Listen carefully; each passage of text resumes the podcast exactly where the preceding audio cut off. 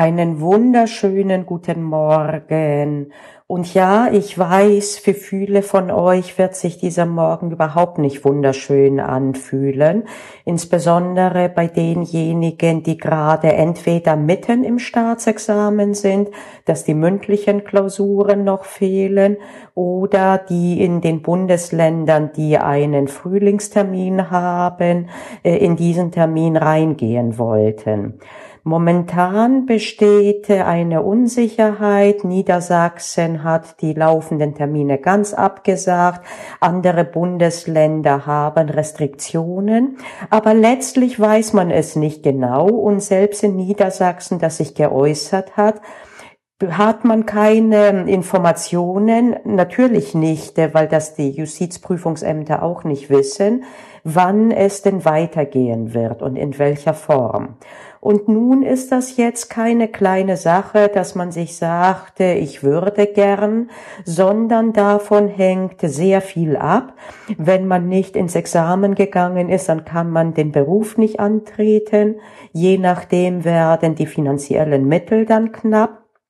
Aber auch wenn das gewährleistet sein sollte, ist das mental hochkarätig belastend, jetzt doch nicht rein, reingehen zu können.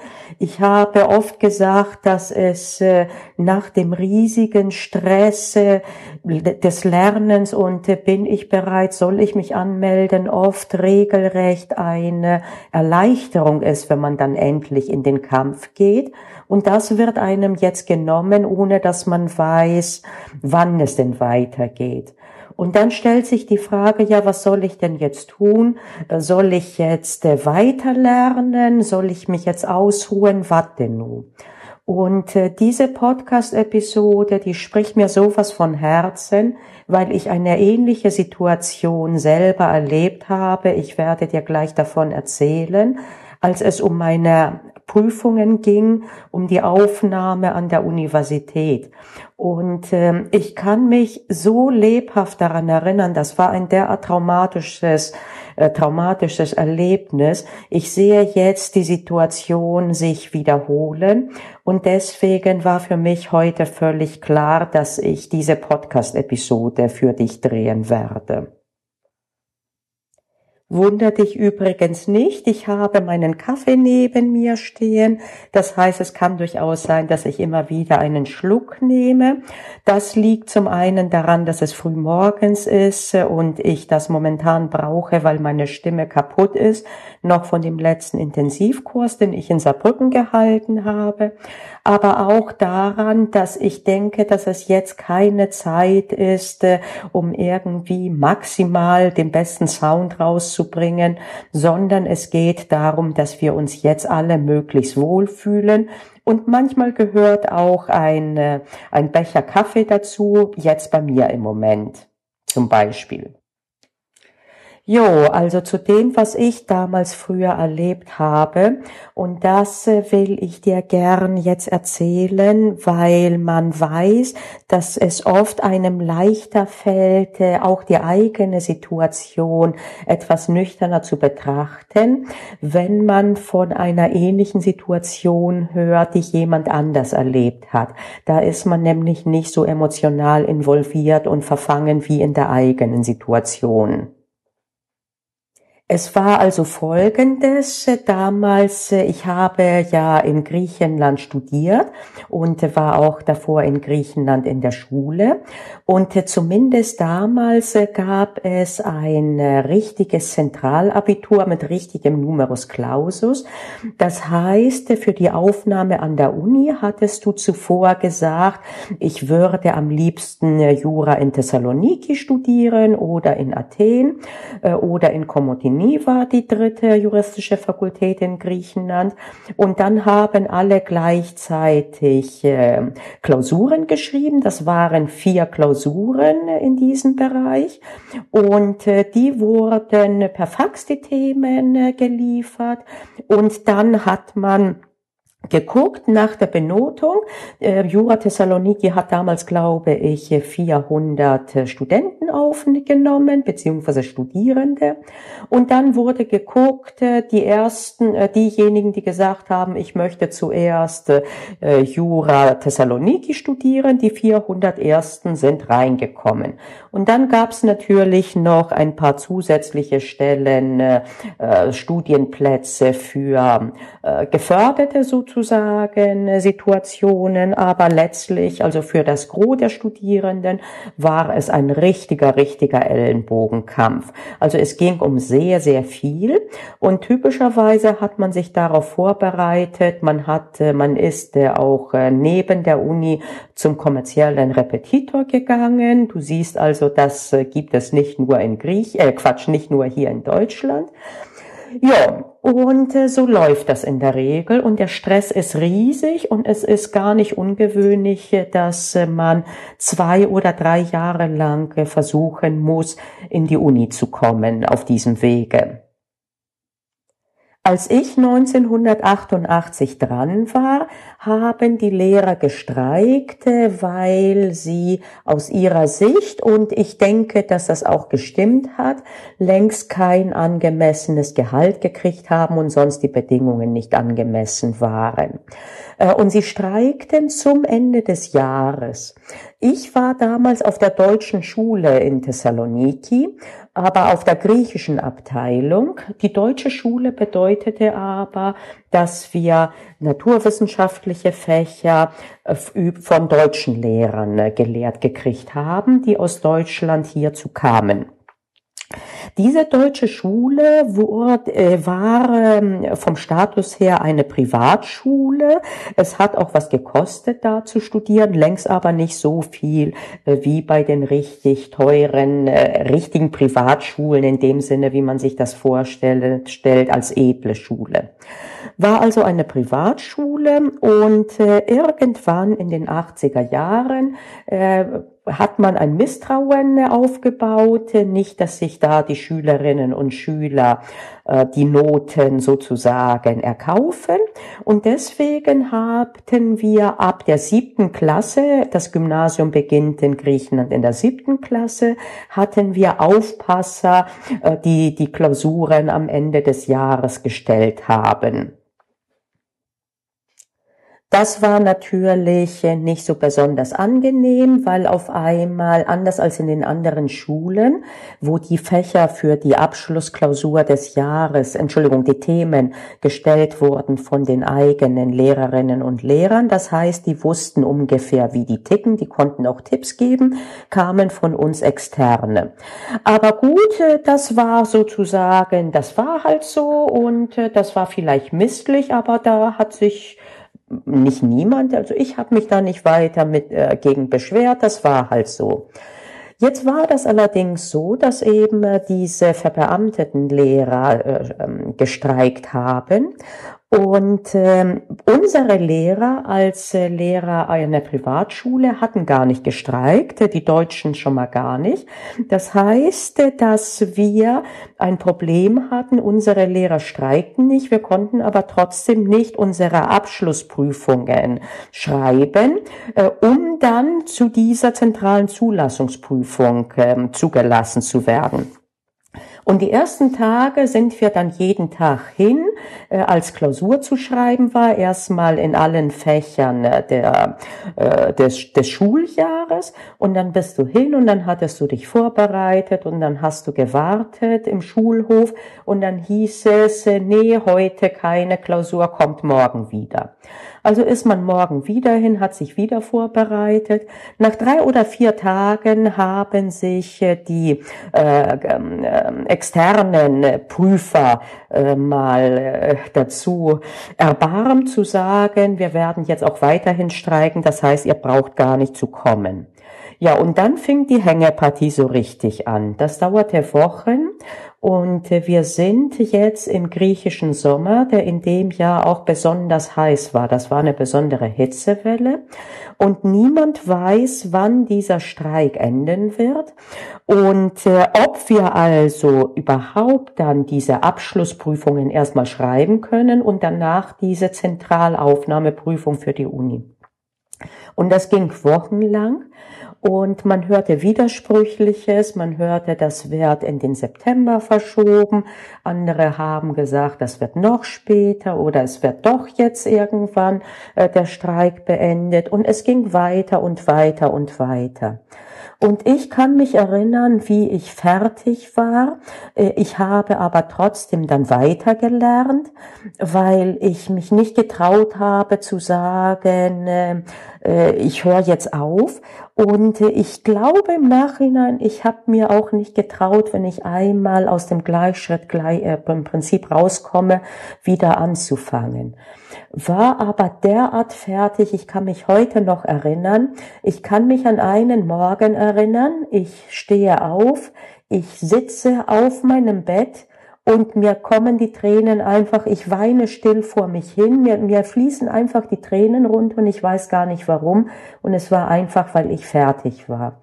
Ähm, ich habe meine Eltern damals äh, weggeschickt äh, und damit ich alleine in der Wohnung war, weil das so heiß war, das waren um die 37 Grad, dass äh, ich halt nur in Unterwäsche im Haus herumgelaufen bin. Und und äh, zum Lernen habe ich in den dunkelsten Raum, in den Flur, der kein Fenster hatte, gesetzt, und zwar in der Unterwäsche auf die äh, auf die Fliesen, damit das möglichst, kalt, äh, möglichst kühl ist. Ähm, ja, und ähm, so ging es dann halt weiter und äh, viele haben das mental nicht gepackt äh, und haben aufgehört oder sind äh, hingegangen, sind gegangen in den Urlaub. Ähm, und weil sie sich, weil sie darauf spekuliert haben, ganz sicher wird jetzt, das war schon Mitte Juli, ganz sicherlich wird jetzt keine Prüfung mehr geschrieben, das kann gar nicht sein und äh, im äh, letzten Drittel des Juli auf einmal heißt es in der entsprechenden Tagesschau in Griechenland, in den Nachrichten freitags, ab Montag beginnen die Abschlussprüfungen an den Unis, zwei am Stück, das waren zehn, glaube ich, an fünf Tagen zwei am Stück, damit das schneller geht. Und die Woche darauf beginnen beginnt diese Zentralprüfung und weil das derart heiß war und eine Hitzewelle war, mussten wir um halb sieben Uhr schon äh, am Prüfungsort sein, damit um sieben wir anfangen zu schreiben und es wurde uns erlaubt, Wasser mit uns zu haben. Also es herrschten damals doch rauere Sitten, was man damit haben kann. Ja, und dann ging's los und dann auf einmal haben einige dann, oh Gott, wie komme ich zurück? Die hatten gar keinen, äh, die waren, wie gesagt, teilweise zu im Urlaub oder sonst irgendwo äh, äh, ein bisschen in die Provinz gefahren, damit das, weil das in der Stadt kaum auszuhalten war. Äh, und da war dann das große Chaos ausgebrochen. Und dann ging's los äh, und mittlerweile war ich derart mürbe, dass ich nur auf Autopilot. Ich bin wie so ein Zombie hin. Ich bin hin, ich habe geschrieben, ich kam zurück, ich habe kurz meine Eltern angerufen, wie es gelaufen ist und äh, bin dann äh, äh bin dann eingeschlafen und mittags habe ich dann ein bisschen weiter gelernt, äh, bis es am nächsten Tag dann wieder weiterging. Und ähm, da, warum erzähle ich das jetzt? Das hat äh, einige Gründe. Das eine ist, auch das habe ich überlebt.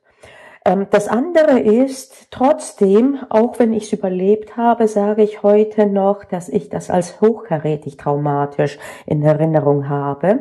Und am schlimmsten war diese Machtlosigkeit, die ich empfunden habe. Ich muss gestehen, damals war das etwas einfacher, dass wir einen konkreten Groll gegen die Lehrer, die gestreikt hatten, zum Teil auch entwickelt haben. Und äh, das äh, ist zwar ein absolut nicht produktives Gefühl, aber das hat ein bisschen wenigstens das kanalisiert. Diesen Luxus habt ihr im Moment nicht einmal, weil eben, was willst du, den Groll gegen das Virus? Es ist ja, bei uns war das mindestens damals so, äh, dass es Personen gab, die es in der Hand hatten, uns zu helfen. Und im Moment ist das so, dass das nicht mal der Fall ist hier bei uns jetzt mit dem Coronavirus. Und dieses Gefühl der Machtlosigkeit, das ist wirklich das aller, aller, aller Schlimmste, was es gibt und am schwierigsten auszuhalten. Aber auch das kann man aushalten und äh, ich hätte mir damals gewünscht, ich hätte jemanden, der ein bisschen äh, so zu mir reden könnte, wie ich das jetzt mit euch mache. Ich hatte niemanden, ich musste alles äh, selber irgendwie überleben und habe mich in meiner Verzweiflung alleine gefühlt. Und das ist das Erste, was ich dir auf den Weg geben möchte, dass du eben nicht alleine bist. Du musst allerdings auch aufpassen, dass du dich nicht nicht von der negativen Stimmung anderer mitreißen lässt. Die Möglichkeiten heute in den sozialen Medien sich auszutauschen, die sind gleichzeitig ein Segen in solchen Fällen, aber eventuell auch ein Problem. Und zwar dann, wenn alles nicht ins Positive kanalisiert wird, sondern man sich eher darin verfängt, in seinen Sorgen, in seinem Frust und was auch immer. Und äh, jetzt aus der Distanz, äh, Gott, ich möchte gar nicht drüber nachdenken, doch, ich, das ist über 30 Jahre her, dass ich das damals erlebt habe, kann ich dir sagen, äh, dass erstens, wie gesagt, man es überlebt, zweitens, äh, es gibt da ein paar konkrete Tipps und Tricks, äh, die ich gleich auch dir schildern werde. Und äh, drittens, eine ganz interessante Geschichte, ich habe mit einer Freundin von mir kürzlich letzte Woche gesprochen, die der gleiche Jahrgang war wie ich. Und die hat in Erinnerung gehabt, dass es für sie ein großer Segen war, weil sie Geschichte, das damals eins unserer vier, vier Fächer waren, um Jura studieren zu können, Geschichte hatte sie noch nicht so drauf gehabt und die Zeit hat sie dann gehabt, um auch Geschichte zu lernen. Das heißt, es kann sogar von Vorteil sein. Und so in diese Richtung möchte ich das jetzt kanalisieren. Und ich werde zum einen dir jetzt ein paar Tipps geben, wie du es machen kannst, werde mich aber auch in nächster Zeit immer wieder melden mit äh, konkreten Tipps. Und ich denke auch drüber nach, auf meiner Webseite vielleicht sogar einen Mitgliederbereich, also kostenlos, um Gottes Willen. Es geht mir im Moment nicht darum, irgendwie Geld zu verdienen, äh, sondern nur zu unterstützen unterstützen. Unter Umständen mache ich einen Mitgliederbereich äh, in erster Linie für meine künftigen Studierenden. Ich werde im Sommersemester in Saarbrücken eine Lehrstuhlvertretung äh, wahrnehmen, aber vielleicht auch äh, äh, insgesamt für alle in Deutschland, äh, wo ich äh, drüber nachdenken werde, wie ich euch ein bisschen mitnehmen kann, dass ihr eine gewisse Struktur habt äh, auch und nicht äh, aus dem Gleichtritt kommt. Ähm, ich werde auch, ich habe auch einen anderen Podcast, äh, der mehr insgesamt auf Live-Coaching ähm, ausgerichtet ist. Den findest du auf Lakis.eu. Das heißt, da kannst du auch ähm, ähm, Dinge und ähm, Überlegungen finden in nächster Zeit, wie man mit solchen Krisen umgeht, die über die Examensvorbereitung hinausgehen, aber insgesamt das äh, gut zu managen und auch insbesondere äh, die mentale Verfassung, das ist für dich auch von Vorteil. Das heißt, unter Umständen könntest du dich da auch anmelden, solltest du Interesse haben. So, und jetzt konkret, äh, was ich eventuell äh, für, ja, was fürs Ratschläge, ich, äh, ist die Frage, ich mag den Begriff Ratschlag zunehmend weniger. Ich gebe dir ein paar Tipps, ein paar Anreize, was du tun könntest und aus denen entwickelt sich bei dir vielleicht nochmal was anderes und vielleicht kommen wir sogar ins Gespräch, äh, dass du zum Beispiel mir dann und auch den weiteren Hörern sagst, äh, wie du mit, diese, mit der Situation umgehst. Also jetzt doch das vermaledeite Wort Ratschlag, weil ich sonst es sprachlich nicht so gut hinkriege. Also ein Rat könnte sein, ein paar Tage jetzt wirklich innezuhalten und dich zu erden. Ein paar Tage aus dem Aufregungsmodus rauszukommen und ähm, vielleicht viele Spaziergänge zu machen. Momentan kommt ja der Frühling, das ist ja klasse. Und noch dürfen wir raus. Allerdings bitte nicht, äh, dass du dich mit anderen äh, insofern triffst, dass du höher gefährdet bist, sondern geht meinetwegen zusammen spazieren, aber nebeneinander und sprecht nicht in so einem ähm, geringen Abstand, dass ihr euch anstecken könnt, sollte einer von euch infiziert sein. Also erstmal erden und äh, dann auch ähm, anfangen zu überdenken, was wollte man immer schon machen, was man im Trudel nicht gemacht hat. Ein Buch lesen zum Beispiel. Wenn es geht, reduziere deinen Online-Konsum. Für die meisten wird jetzt eine Zeit sein, wo man nicht so viel machen kann, dass man sogar noch mehr Netflix guckt oder in Facebook surft. Und glaub mir, ich habe das ein paar Tage lang auch gemacht. Aber es bringt dich nicht weiter, da wirst du eher versumpfen. Eigentlich ist jetzt die Zeit, sowas eher zu reduzieren. Mach einen Spaziergang. Äh, geh mal auf einen Wochenmarkt und kauf ein und koch dir dann was Schönes. Was auch immer dich dann erdet. Und dann überleg dir, was du für einen Plan jetzt für die nächste Zeit, wo du ganz sicher bist, dass eben keine, keine Examensklausuren oder kein mündliches anberaumt wird, wie du die nutzen willst. Und mach dir da mal ein gutes Programm. Vielleicht hattest du noch nie die Zeit gehabt oder nicht dir die Zeit genommen, einen konkreten Bereich dir anzuschauen äh, oder mal in einem Bereich etwas tiefer einzusteigen oder dich zu vernetzen. Und und mach dir da einen konkreten Plan, der etwas entspannter ist, als du den davor hattest. Denn jetzt hast du eine Luxussituation und das muss man auch mal jetzt so sagen. Dadurch, dass du weniger Dinge machen kannst, wirst du auch mehr Zeit haben. Und dann kannst du gucken, dass du fokussierter eben lernst, aber eben auch nicht total rauskommst. Sieh es also wirklich als Chance an, so wie meine Freundin, die dann auf einmal Geschichte gut lernen konnte und darin auch eine gute Note schreiben konnte. Was war immer schon, was ist ein bisschen vernachlässigt worden? Nimm dir die Zeit, vielleicht auch deine Notizen zu ordnen, zu überlegen, nach welchem System willst du jetzt weiterkommen.